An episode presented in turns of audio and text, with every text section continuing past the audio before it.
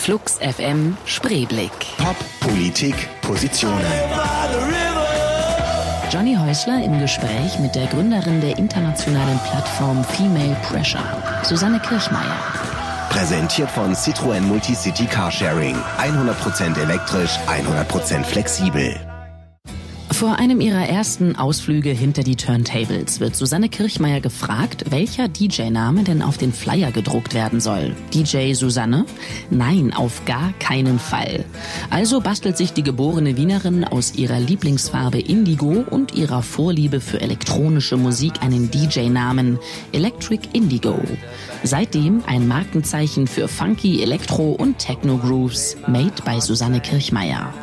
Anfang der 90er zieht Kirchmeier nach Berlin, wo sie drei Jahre lang für die Platteneinkäufe im Hardwax Store verantwortlich ist. Zurück in Wien richtet sich Susanne Kirchmeier 1996 ihr eigenes Studio ein und gründet zwei Jahre später Female Pressure, ein internationales Netzwerk für Musikerinnen, DJs und bildende Künstlerinnen im Bereich elektronische Musik. 2003 folgt mit Indigo Inc. ihr eigenes Plattenlabel.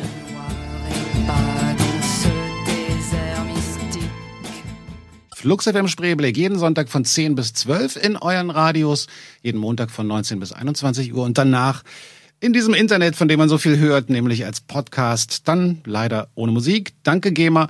Heute zu Gast im Studio ist Susanne Kirchmeier von Female Pressure. Mein Name ist Johnny Häusler und ich freue mich, dass ihr dabei seid. Sollen wir noch eine Sprechprobe machen oder hast du schon? Habe ich schon. Gut. Alles gut.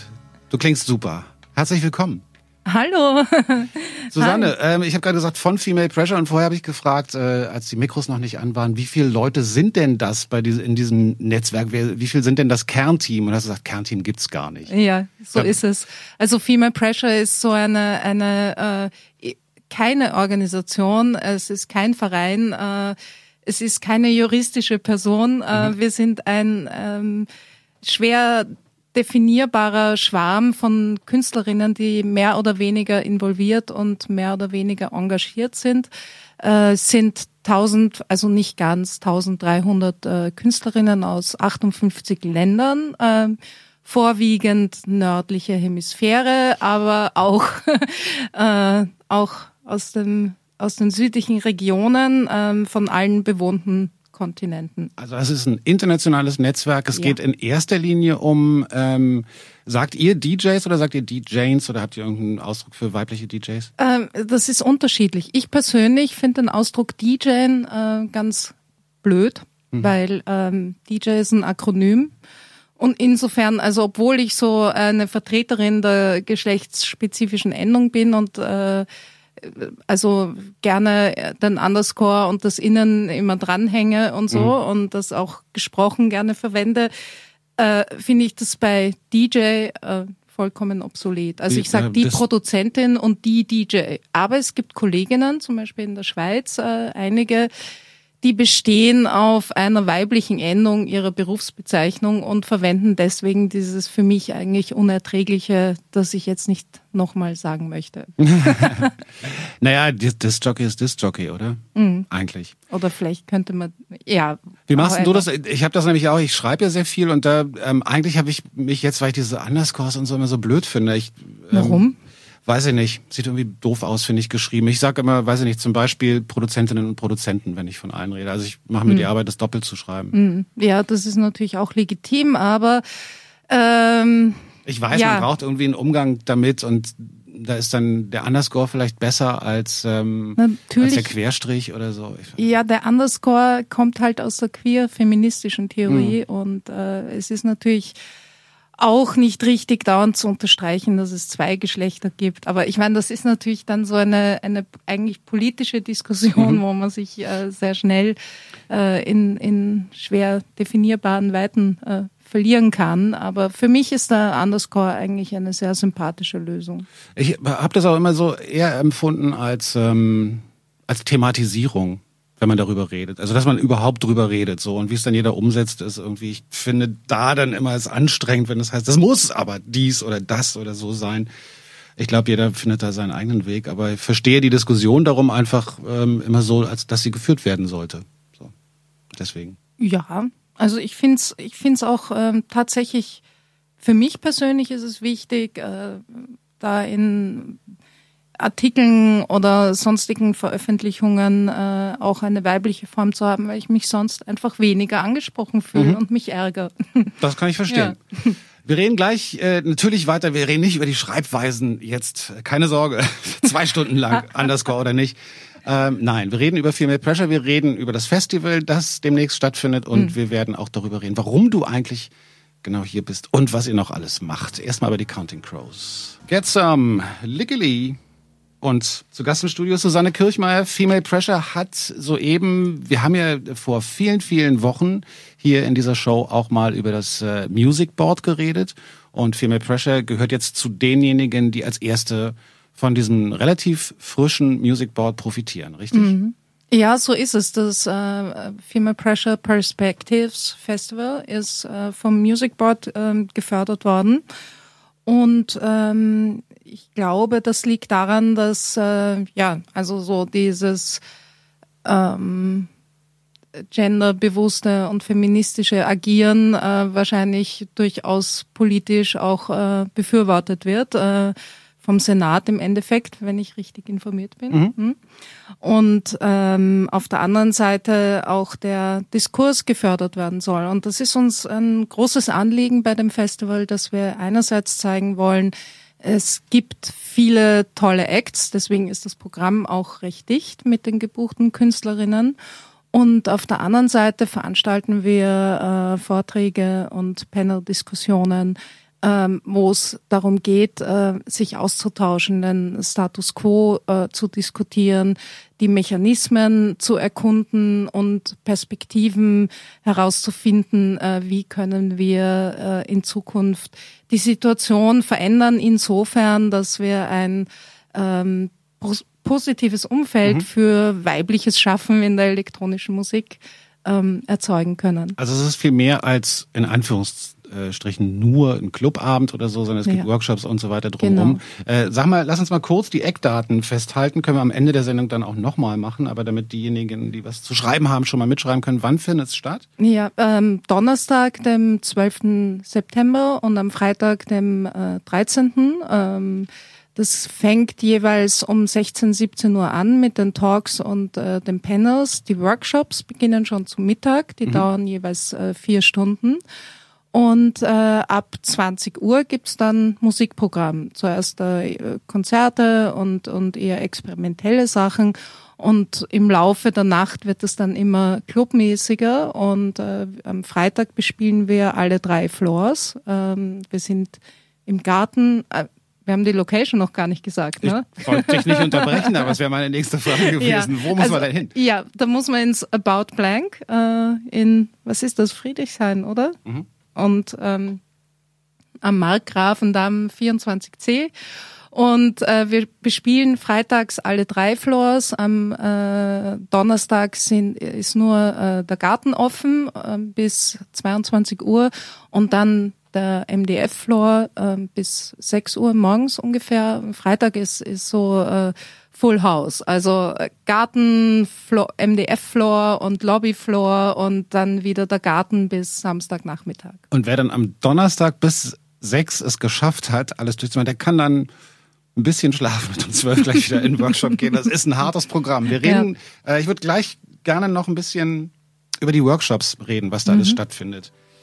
Erstmal lassen wir Herrn Kasper vom Ascheregen berichten.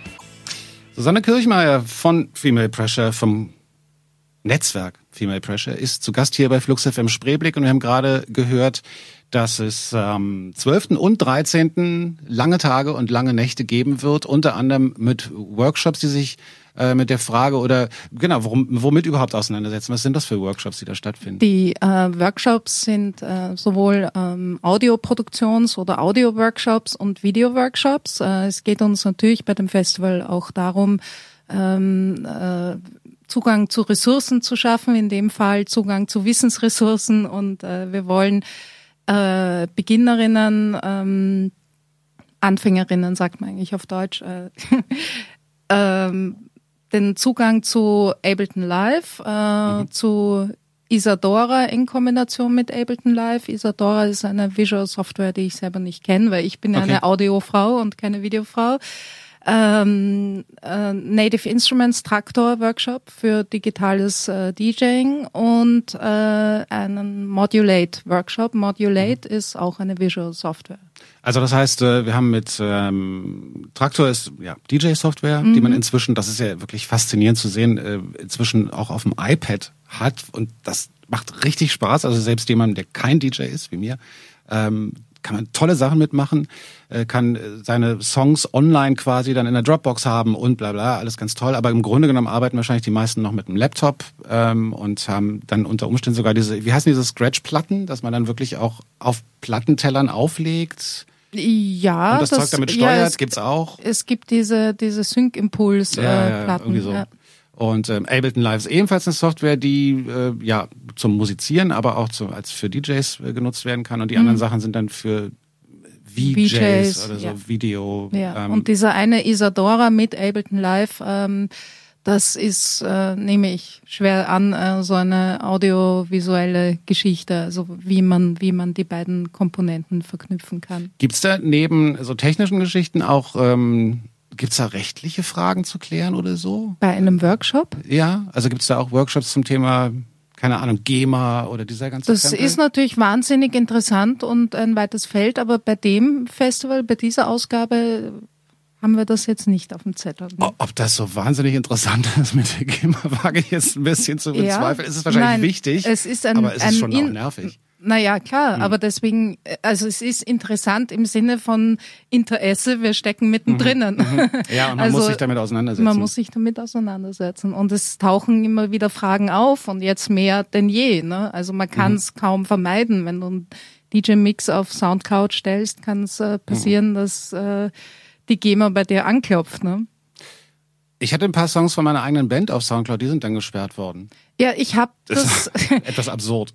ja, ja, äh, aber aber das wird auch schnell wieder aufgehoben, wenn ja, man ja. da einen Einspruch erhebt. Also ja, das das funktioniert flott. super. Ich hatte mhm. das nämlich auch mal und habe gesagt so, hä? Wie kommt das denn? Das ist meine Kreation und hat mit dem anderen äh, Track, der da quasi als äh, wo Plagiatsvorwurf äh, im Raum stand, überhaupt nichts zu tun, außer dass es auf der gleichen Compilation rausgekommen ist. Und das habe ich dann hingemailt und innerhalb von einer Stunde war das Ding wieder online. Also ja. das geht gut. Nein, die waren bei mir auch sehr schnell, die ähm, äh, lieben Leute von Soundcloud. Und wahrscheinlich ist es als Betreiber von so einem Portal auch äh, so, dass man vielleicht übervorsichtig ist oder so. Ja, oder die Bots. Ich meine, die Bots sind nicht perfekt. Das sind ja. ja, das sind ja keine Leute, die da sitzen und sich alle alles anhören, sondern mhm. das sind irgendwelche kleinen Softwares, die da durchscrollen. Die Algorithmen. Lass mal Frank Turner hören, dann reden wir weiter über Female Pressure. The Way I Tend to Be. Jetzt könnte man ja sagen, ähm, okay, DJs ist mir doch eigentlich egal, ob da ein Typ oder eine Frau steht, ob da die Musik stimmt. Ähm, ich weiß nicht genau, wie die, äh, wie die Verteilung ist, wie viele weibliche DJs gibt es, wie viele männliche DJs gibt es. Aber die Frage muss natürlich in dieser Sendung gestellt werden, warum gibt es Female Pressure? Mm, Female Pressure gibt es deswegen, ähm, also ich bin ja selber Künstlerin und äh, lege seit 24 Jahren auf und mache seit 20 Jahren Musik unter dem Namen Electric Indigo und ähm, ich habe angefangen aufzulegen 1989 und habe das tatsächlich gemacht, weil ich einfach schon viele Lieblingsplatten zu Hause hatte und war das schon ging Platten. dann so mit der Techno-Welle los oder? Nö, das war davor. Ähm, also Techno gab's natürlich schon, kannte ich aber noch nicht damals okay. und äh, ich habe angefangen mit Funk und Soul und mhm. Hip Hop und solchen Sachen und Jazz auch ein bisschen. Äh, jedenfalls ähm, habe ich nicht als Frau äh, mich hinter die Plattenteller gestellt, sondern als Plattensammlerin und mhm. Musikliebhaberin und äh, bin dann einfach äh, jahrelang immer wieder von von meiner Umwelt äh, auf diesen äh, auf diesen Umstand gestoßen worden, dass ich das als Frau mache und dass das doch sehr ungewöhnlich wäre und dass es doch kaum andere Frauen gibt, äh, die so etwas machen. Und im Laufe der Jahre habe ich mir angewöhnt, ähm, darauf äh, zu sagen, ja, es stimmt schon, es gibt mehr Jungs als Mädels, aber äh, man darf ja nicht vergessen, da wären. Und dann habe ich begonnen, Kolleginnen aufzuzählen. Und diese Aufzählung habe ich irgendwann systematisiert äh, mhm. und habe mir gedacht, äh, das muss, das darf auch nicht nur eine Liste sein von Namen, äh, sondern das muss eine Datenbank sein, die man nach Kriterien durchsuchen kann. Mhm. Und ja, das habe ich da irgendwie diese Idee fix ist dann konkret geworden und ich, ich konnte das realisieren. Am Anfang war es tatsächlich nur eine HTML-Liste, aber ich habe, weil ich selber, äh, also ich kann HTML programmieren, aber aber ich kann keine Datenbanken programmieren und äh, habe dann äh, etwas später auch eine eine kongeniale Frau äh, in Wien gefunden, Andrea Meyer, die äh, ihrerseits äh, Open Source und Linux Expertin ist und äh, ja, wir haben eben dann zusammen diese Datenbank designt, sie hat's programmiert und seitdem, also die ist so so ein, ein Urtier eigentlich und läuft aber stabil äh, seit ja jetzt ich glaube, die ist ungefähr 2000 online gegangen. Also die läuft jetzt seit 13 Jahren äh, unverändert, stabil, ist, fällt nie aus. Und es ist auch tatsächlich so, muss man mal erklären, das könnt ihr euch angucken unter femalepressure.net. Ne? Ja. Ähm, einfach mal angucken. Man kann dann wirklich ganz gezielt suchen nach Künstlerinnen, mhm. äh, je nachdem. Du kannst äh, nach Namen suchen, mhm. äh, aber du kannst auch nach äh, äh Location, nach Stil und nach Beruf suchen. Und diese drei Sachen kannst du auch verknüpfen. Also du kannst sagen, ich brauche eine Breakbeat-Produzentin in Kanada. Und dann spuckt dir das Ding äh, eine Liste aus. Äh, natürlich vorausgesetzt, es gibt diese Kombination. Klar. Also äh, Swing-DJs in Südamerika haben wir zum Beispiel nicht. Also da würde dann rauskommen, no result.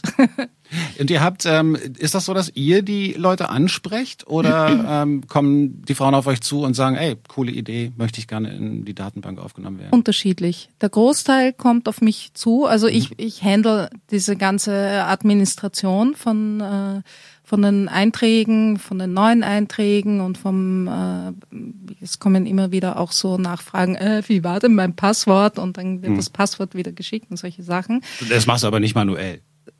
Doch, das mache ich manuell. Ja. Okay, ich ja, dachte, ja. da muss man dann Passwort vergessen, dann. Nee, das Frage. ist eben, das ist halt so ein, wie gesagt, das ist so ein, ist ein bisschen oldschool. Urvieh, oldschool okay. System, äh, ja. Und das ist aber trotzdem sehr überschaubar noch, weil ich meine, 1300 sind ja jetzt nicht so wahnsinnig viele Datensätze. Na, wenn die alle mal am gleichen Tag ihr Passwort vergessen, dann hast du schon zu tun. Aber ähm. ja, ähm, na jedenfalls kommen die äh, in überwiegender Zahl auf mich zu und mhm. schicken dann äh, auch über über die Frontseite. Da gibt's so ein äh, ähm, wie heißt das Sign Up Link mhm. und da geht eine E-Mail auf äh, inf an info at femalepressure.net. Äh, die bekomme ich und äh, da kommt dann von mir eine Antwort drauf, äh, die habe ich standardisiert äh, mhm. und das ist so eine kurze Vorstellung, was Female Pressure eigentlich ist und auch so eine Abgrenzung, weil manche missverstehen das und glauben, es ist zum Beispiel eine Booking-Agentur, das mhm. sind wir nicht. Äh. Das heißt, ihr habt auch nicht, also ihr tretet auch nicht als Vermittler auf und kassiert eure Provision oder so, das ist einfach ein Service das für ist, Künstlerinnen. Das ist ein Service, ein Service, das nichts kostet. Mhm. Also den Künstlerinnen nichts mhm. kostet. Mir kostet es ein bisschen was, aber das ist überschaubar. Ähm, ja, und das ist gratis. Also der Nutzen, den eine Frau daraus ziehen kann, hängt eigentlich vom Grad in ihrer hm, freiwilligen Involvierung ab. Wir haben nicht nur die Website, die die mit der Datenbank, sondern wir haben auch eine Mailingliste, eine interne.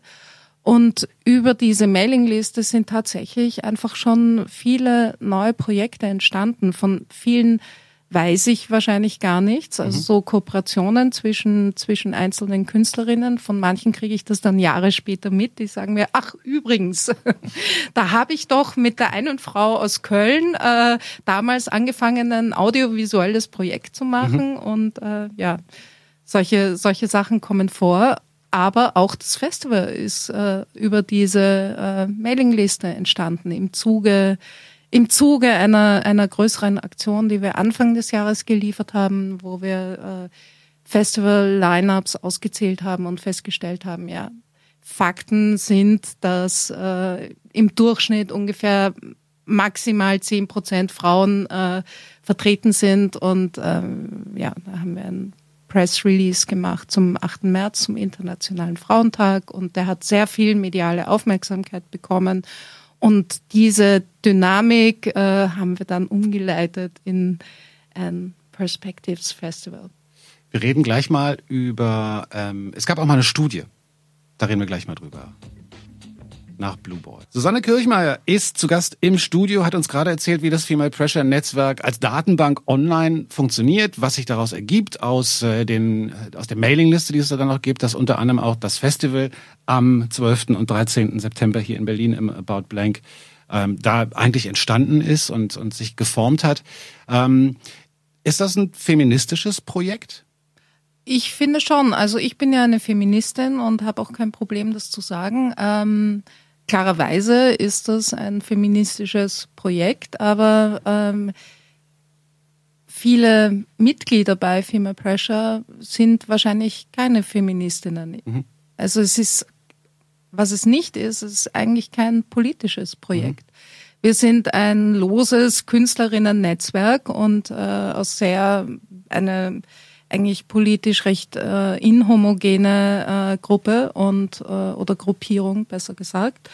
Und da gibt's die Queer Feminist äh, Specialists genauso wie die äh, Mädchen, die halt irgendwie sich möglichst aufreizend anziehen und dann in Club äh, im Club auftreten. Äh, ja, also eine, eine große Bandbreite, okay. die man schwer unter einen Hut bekommen kann, aber trotzdem klarerweise, ich meine, äh, also es gibt einen, einen klaren äh, Gender-Auftrag hier. Mhm. Es ist auch nicht so, dass wir zum Beispiel nur biologische Frauen da in der, in der Datenbank haben, sondern ich weiß nicht genau wie viele, aber es gibt ein paar, äh, glaube ich, biologische Männer, die als Frauen auftreten oder, oder irgendwie trans sind oder so. Mhm.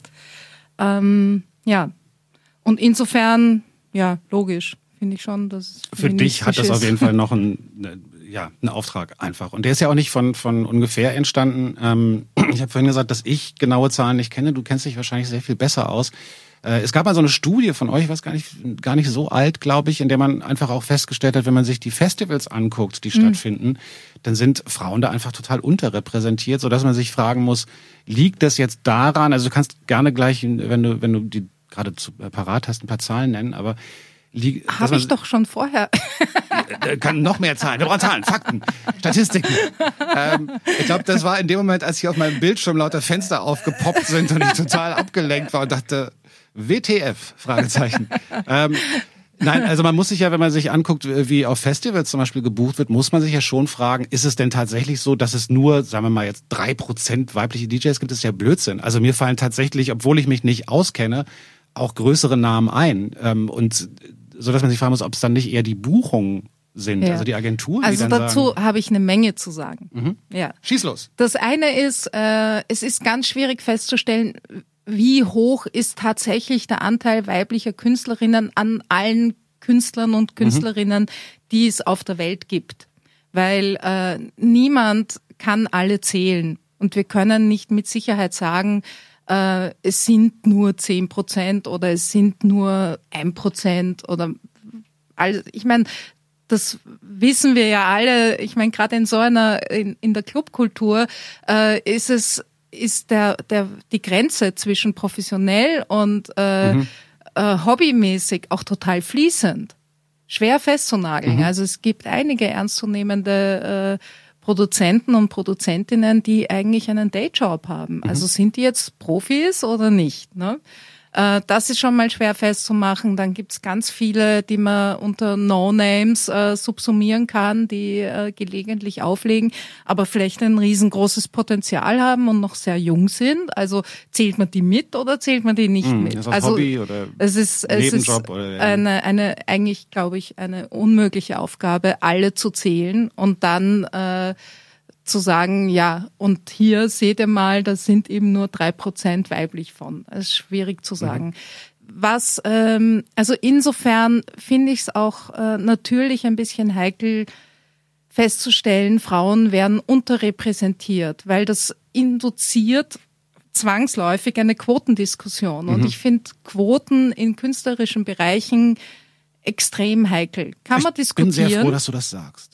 Kann man diskutieren, wenn man unbedingt möchte, mhm. aber, aber ist an sich, äh, finde ich, äh, auch ein ziemlich, eigentlich ein Ding der Unmöglichkeit, weil äh, wo man die Quote tatsächlich, und ich bin eine Befürworterin der Quote generell, mhm. wo man sie äh, tatsächlich gut einsetzen kann, ist, wenn man sagt, bei gleicher Qualifikation sind, um vergangene Ungerechtigkeiten auszugleichen, mhm.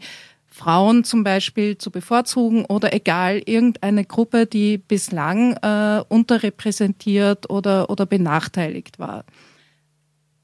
In einem künstlerischen Bereich ist dieses, diese Qualifikation, das Maß, das Gleichmaß der Qualifikation so gut wie nicht feststellbar. Mhm.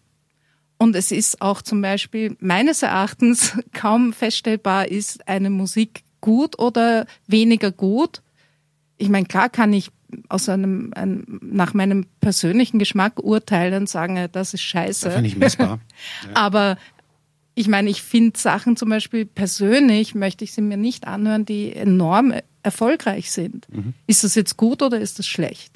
Oder andere Sachen finde ich ganz großartig, die sind total unerfolgreich und äh, es gibt ganz viele Leute, denen ist das zu anstrengend oder zu sperrig oder zu spröde.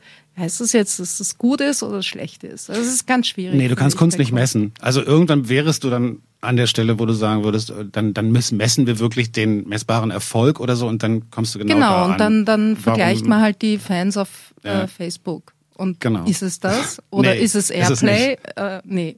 Das ist es alles nicht. Also insofern äh, kann man das eigentlich, ähm, ja, also würde ich persönlich dafür plädieren, dass man die Quote hier mal außen vor lässt. Aber es muss ja auch nicht immer gleich die Quote sein. Also ich habe tatsächlich so ein paar Zahlen dieser Studien gelesen und das war schon erschütternd. Also wenn man sich fragt, warum eigentlich? Es gibt ja auch Festivals, da sind wirklich nur Typen, äh, mhm. obwohl es äh, massig andere Möglichkeiten gäbe, auch irgendwie mit Frauen ja. zu arbeiten, mit Künstler, Künstlerinnen einzuladen.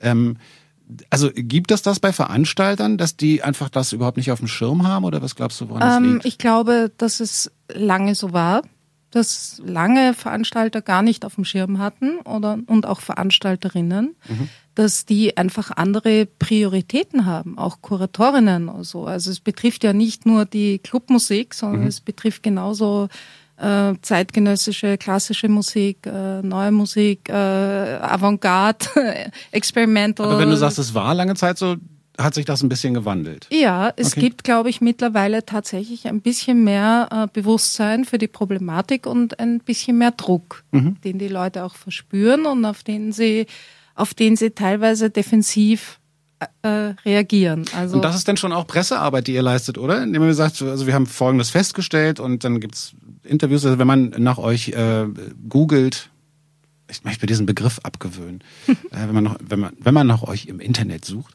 dann, äh, dann findet man schon verschiedene Presseartikel auch, die halt feststellen, irgendwie unterrepräsentiert muss sich was ändern so und dann hat man den Eindruck, dass sich, wenn sich dann auch was ändert, ist das auch ein Erfolg für euch, oder?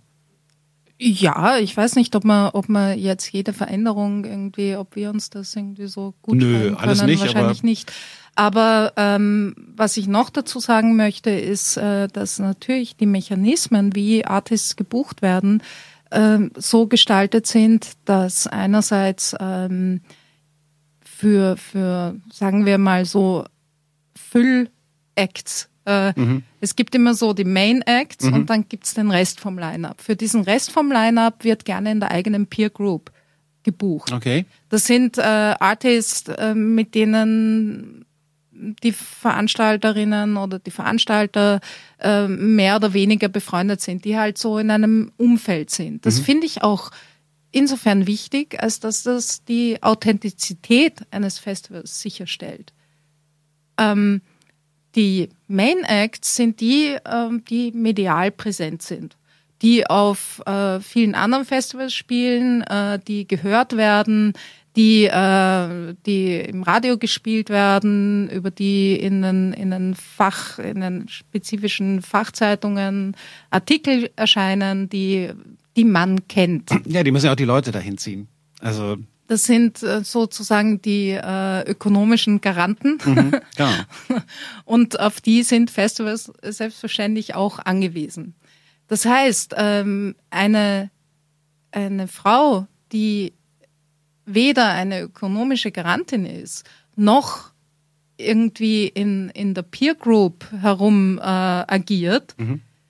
hat so gut wie keine Chance, da reinzukommen. Außer es ist bei den Veranstalterinnen oder bei den Veranstaltern eine, ein, äh, ein Bemühen vorhanden, nach Alternativen Ausschau zu halten. Also um mehr Frauen ins Line-up zu bekommen, müssen wir alle einfach mehr, ein bisschen mehr recherchieren und uns ein bisschen mehr Mühe geben. Aber ist das jetzt was, was für ein Typ leichter ist? Also wenn der nicht seine eigene Peer Group mitbringt oder über drei Ecken jemanden bei der Veranstaltung kennt und auch nicht so richtig erfolgreich und medial präsent ist, hat er genauso wenig Chancen. Er hat genauso wenig Chancen. Ja. Aber lass uns gleich noch mal ein bisschen weiterreden. Ähm, ich meine, äh, nein, ich muss noch was dazu sagen. Der Typ hat genauso wenig Chancen, Aha. aber es besteht generell eine, finde ich, eine erhöhte Skepsis gegenüber weiblichen Künstlerinnen. Ist das so? Wo kommt das her? Naja, da wird halt irgendwie genauer, genauer geguckt und ist die wirklich gut? Oder wenn die Musik macht, macht die das überhaupt selber oder hat einen Produzenten Echt, dahinter? Ja? ja. Also da gibt's Vorurteile, die man immer wieder merkt. Also es gibt diese, diese Mutmaßung dann, hat die ist nur das Aushängeschild äh, und in Wirklichkeit stecken dann ja, oder andere die Leute wird dahinter. nur gebucht, weil sie so hübsch ist oder okay. sowas. Ach, es ist ein Kreuz. Wir reden gleich weiter mit Susanne über Female Pressure und das Festival. Susanne Kirchmeier ist zu Gast im Studio, nicht nur Electric Indigo, was vielleicht auch die eine oder der andere kennt, ähm, sondern auch Female Pressure, ein Riesennetzwerk von Künstlerinnen, hauptsächlich in der elektronischen Musik, aber nicht ausschließlich. Ähm, eine Datenbank, die man online unter femalepressure.net ähm, sich angucken kann und dann Künstlerinnen buchen kann. Ich habe äh, im Vorfeld zu dieser Sendung habe ich so ein bisschen bin ich ein bisschen im Internet rumgesurft und habe so in DJ-Foren und so mal geguckt, wo ist das eigentlich Thema? Also wo wird thematisiert? Äh, diese Qu nicht Quote haben wir uns schon darauf geeinigt, dass das albern wäre, das im künstlerischen Bereich äh, einzufordern, aber ähm, wie diese Verteilung ist und so weiter. Und da schrieb ein Typ einen ziemlich interessanten Artikel, ich weiß leider nicht mehr, in welchem Forum es war, dessen Frau professioneller DJ ist, also die hat, äh, legt auf und der sagt, am Anfang war es ganz schwer, äh, weil sein, von, von seinem Standpunkt aus, schreibt er, hat seine Frau nie daran gedacht, dass man damit auch Geld verdienen könnte. Die hat das halt, er fand, die hat das cool gemacht, ähm, war fit, hat auch die Leute äh, bewegt, aber ist nie auf die Idee gekommen, bis er mal gesagt hat, Mensch, kannst du, kannst du einen Job draus machen, kannst du irgendwie nebenbei auflegen und dafür Geld verlangen und so.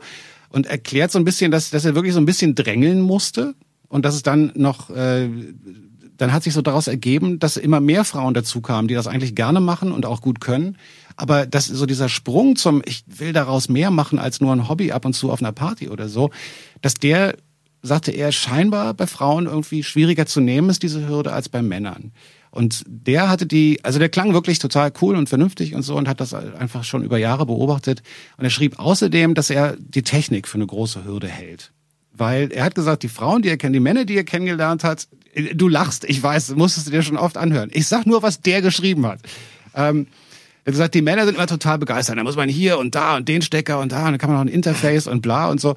Wo er gesagt hat, die meisten Frauen winken dann ab, die er kennengelernt hat. Das heißt, die muss man dann so ein bisschen schubsen und dann irgendwann, okay, kann ich. Ist das was, was es du ist komisch, dass oder bei der Waschmaschine so? die Frauen nie abwinken und die Männer meinen, sie können die wissen nicht, wie man die Waschmaschine einschaltet. So, naja, aber eine Waschmaschine ist schon was anderes. Ja? Komm.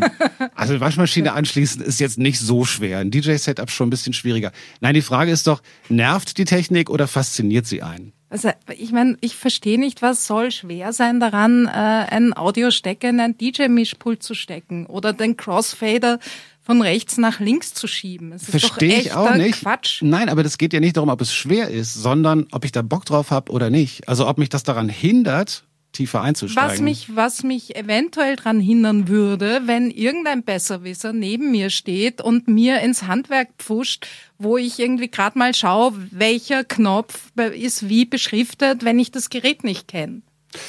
Aber das ist doch nicht die Frage. Die Frage ist regt doch. Mich echt auf, sowas. Aber was regt dich daran auf?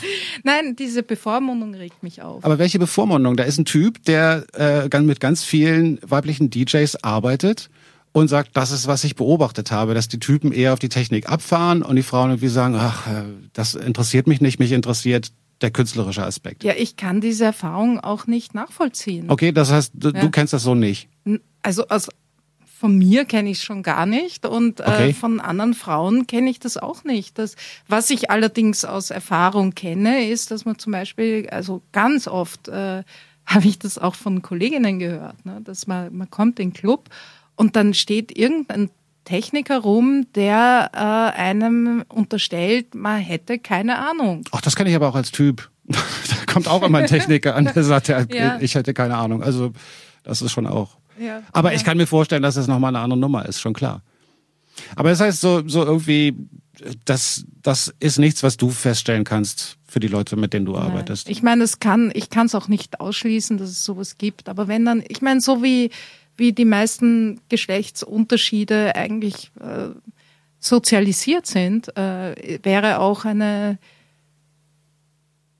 also ich kenne das ja nicht, aber, aber sagen wir mal, also es gibt sehr viele Leute, die behaupten, äh, Frauen sind weniger technikaffin. Also wie gesagt, ich finde ein DJ-Mischpult technisch nicht besonders anspruchsvoll. Das ist ungefähr so anspruchsvoll wie ein Bügeleisen.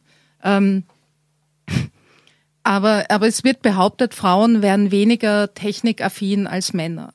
Wenn das der Fall ist, dann glaube ich, liegt das in allererster Linie an einer Sozialisierung, an einem Umfeld, das von klein auf äh, darauf hinausläuft, äh, wenn du ein Mädchen bist, dann interessierst du dich nicht besonders für Technik.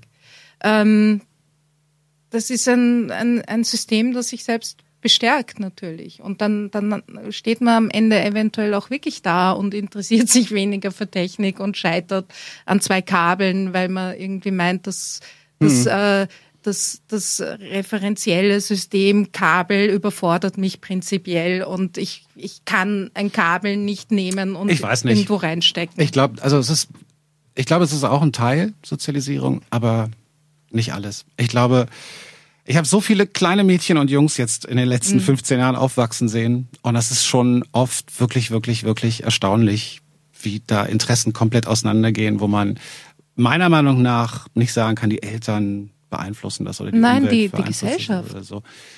Ja. Ich habe da so ein paar Beispiele für, aber das würde jetzt zu weit führen. Aber es ist Ja, äh, ja, ich meine, das ist, das ist auch eine Diskussion, die eh schon irgendwie seit mindestens Jahrzehnten, wenn nicht Jahrhunderten geführt wird. Und da gibt's verschiedene Mhm. Und. Standpunkte. klar. Und äh, es sind Forschungsfelder. Äh, ich finde es völlig klar, äh, Simone de Beauvoir und Judith Butler und so. Und da gibt's genug Wissenschaftlerinnen, die sich damit äh, eingehend auseinandergesetzt haben. Für mich ist das eine ziemlich klare Sache. Äh, ich weiß, es gibt andere Standpunkte, aber ja, da könnte man natürlich lange diskutieren. Aber wo wir, wo wir ja jetzt hinwollen, ist äh, herauszufinden, was könnten die Gründe sein, dass es weniger Frauen gibt in dem Bereich? Ne? Da wollte ich ja auch hin. Ja, das habe ich mir gedacht. Ja, ja, ich bin da leicht durchschaubar. Pass auf, ich spiele einmal noch die Baby Shambles Okay. und da reden wir darüber. Susanne Kirchmeier ist zu Gast im Studio, die ihr vielleicht als Electric Indigo kennt.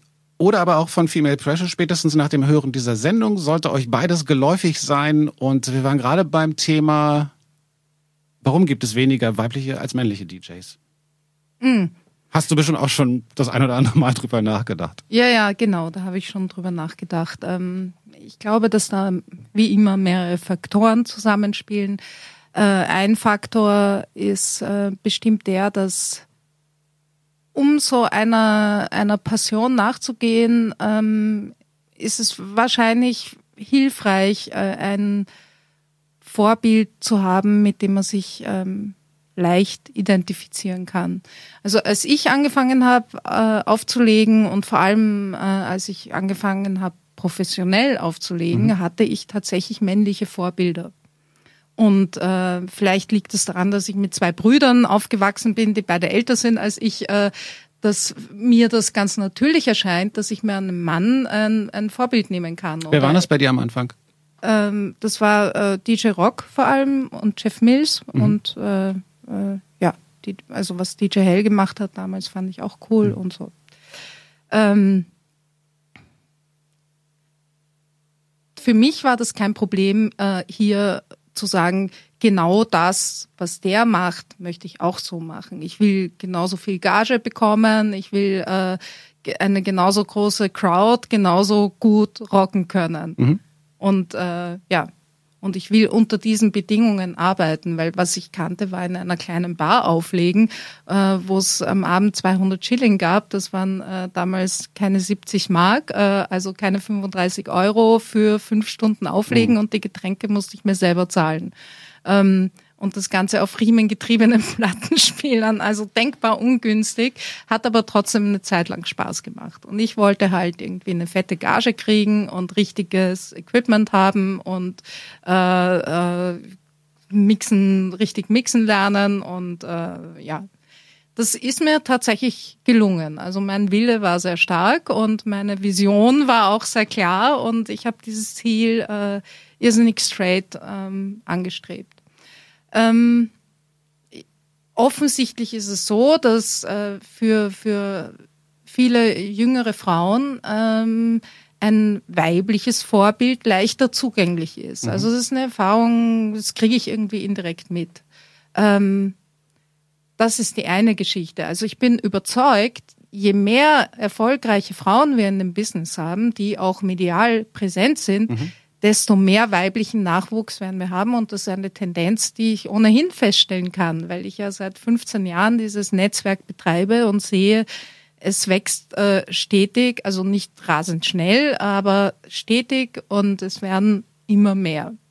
Ähm, es war am Anfang waren es natürlich viel mehr DJs und es sind jetzt immer mehr Frauen, die posten irgendwie, dass sie ihre neue Platte draußen haben. Das heißt, so diese, diese ganze Produktionsgeschichte, die kommt, die kommt genauso wie die DJ-Geschichte gekommen ist. Mhm. Ähm, das andere ist, dass, äh, dass man ein, ein förderndes Umfeld braucht, ein positives Umfeld, das nicht hemmt und demotiviert.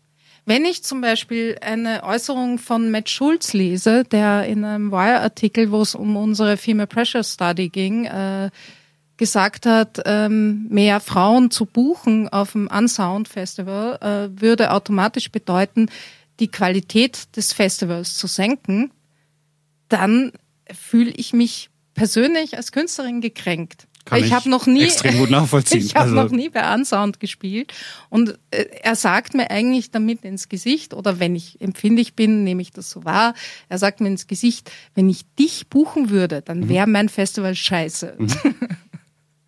Ist denn das ist das ist das ist etwas also solche oder auch die Skepsis auf die äh, Frauen treffen äh, die eine gewisse Voreingenommenheit oder auch diese das ganze große Kapitel aufs Äußere durchleuchtet und beobachtet zu werden und äh, Kommentare jetzt nicht zum Set zu bekommen, sondern äh, darüber, ob man jetzt gut oder nicht so gut ausgesehen hat und ob man irgendwie lieb gelächelt hat oder, oder zu streng geschaut hat. Mhm. Ja, solche Sachen sind der Kunst nicht förderlich, meines ist die, Erachtens. Ist die DJ-Kultur, so wie du sie kennst, aus deiner Sicht, ist die eine emanzipierte oder ist sie eine sexistische?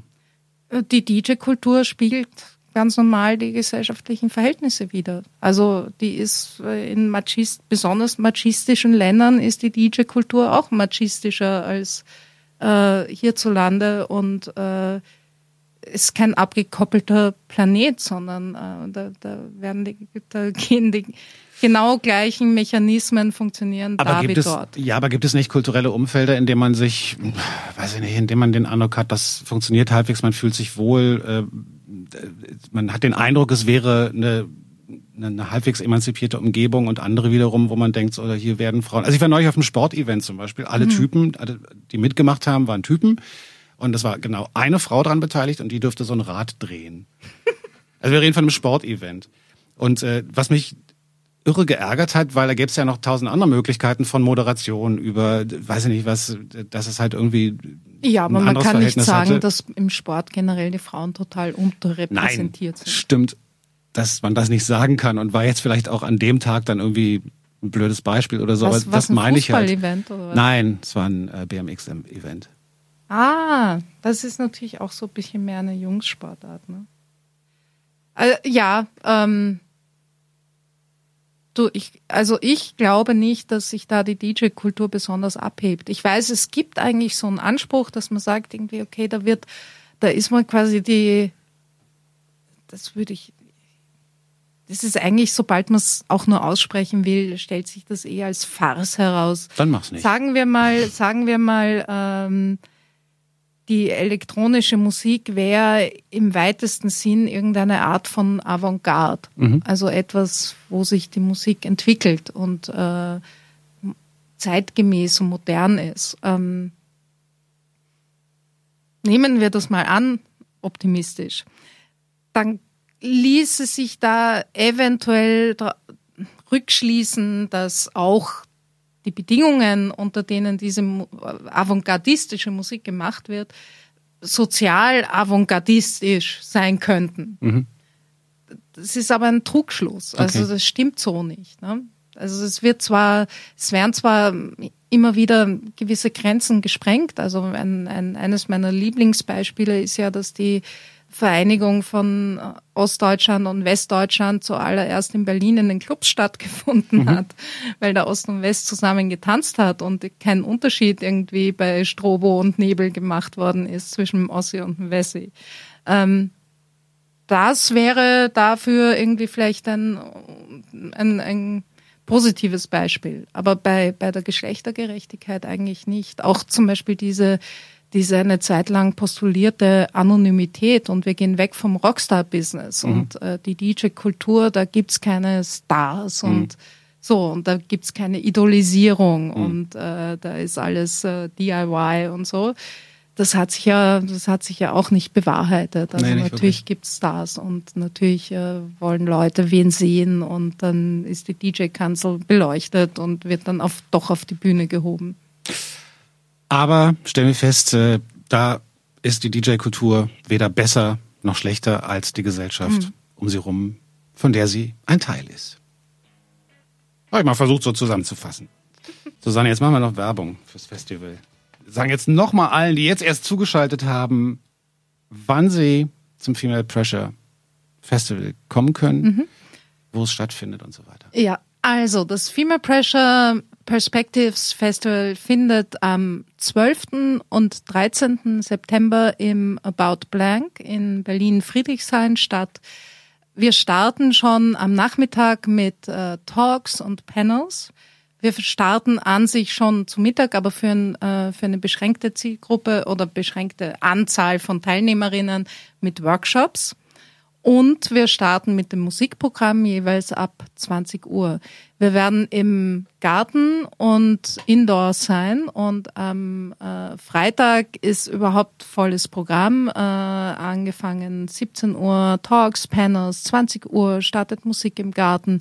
Ab 22 Uhr sind wir äh, auf beiden Floors innen und ab 10 Uhr morgens sind wir dann wieder im Garten unterwegs und es gibt eine große Bandbreite von Acts. Äh, wir haben insgesamt auf dem Festival äh, wenn mich jetzt nicht alles täuscht, elf DJs gebucht und 15 Live-Acts. Also es war uns auch ein großes Anliegen zu zeigen, Frauen produzieren auch sehr viel Musik und können die dann live spielen.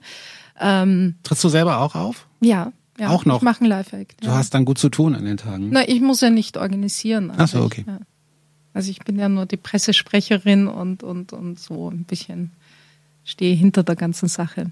Äh, ja, ähm, also wir haben viele Live-Acts und sehr viele DJs und die musikalische Bandbreite ist auch relativ groß, von, geht von äh, ganz experimentell. Also wir haben zum Beispiel ähm, äh, Caro Churchill aus äh, Manchester da, die über Delia Derbyshire einen Vortrag halten wird und dann ein Konzert anschließt. Also es ist auch so, es gibt so ein bisschen eine historische Beleuchtung von Frauen in der elektronischen Musik, auch bei den Talks. Ähm, und wir gehen über experimentell und verschoben zu äh, bisschen poppig angehaucht mit Gudrun Gut, äh, bis zu Die auch schon hier zu Gast war. ja natürlich bis äh, zu darken äh, Techno und Oriental House Beats von IPEC und so. Also die wir sind wir sind wir haben da glaube ich ganz gut geschafft ein recht diverses Programm auf die auf die Beine und auf die Bühne zu stellen. Hast du Eintrittspreise im Kopf? Ja, äh, Donnerstag ist 5 Euro und Freitag ist 10 Euro. Also, Also- wir sind ein sehr niederschwellig, niederschwelliges Festival. Und die Workshops auch noch obendrauf. Ähm, und ich kann jeder, die sich interessiert für die, für die technische Seite, also für Ableton und so weiter, kann ich nur sagen, Workshop hilft tausendmal mehr als das Handbuch 30 Tage lang zu lesen. Ähm, ich habe Software immer am besten gelernt, wenn ich irgendwie ein, zwei, drei Stunden mit jemandem hatte, der gesagt hat, pass auf, machst du so. Und dann wirklich gezeigt hat am, äh, an, an einem Projekt, was man gemeinsam macht. Äh, Ich habe das Problem gerade wieder auf einer ganz anderen Ebene, aber wenn, wenn man anfängt mit diesen Handbüchern zu arbeiten, das ist echt. äh, Also ich, ich mag Handbücher, muss ich gestehen. ich mag Handbücher auch, aber ich äh, gehört zu den Menschen, die die tatsächlich gerne lesen. Aber so wirklich in, einer- Aber in ich lese auch Anwendung, gerne ein Wörterbuch. Na, da unterscheiden wir uns dann doch. Ähm, Nee, aber in der Anwendung von Software finde ich es immer wahnsinnig hilfreich, wenn einfach jemand, der sich echt gut auskennt und genau weiß, was man eigentlich machen will, der dann sagt, geht so und so, weil muss man hier, muss man da und so weiter. Also, 12. und 13. September im About Blank. Ja. Ähm, Female Pressure Perspectives Festival. Susanne, danke schön für die Zeit, dass ja, du hier danke warst. auch. Danke fürs Interview. Und viel Spaß und viel Erfolg. ja, ich freue mich auch schon. Danke. Tschüss.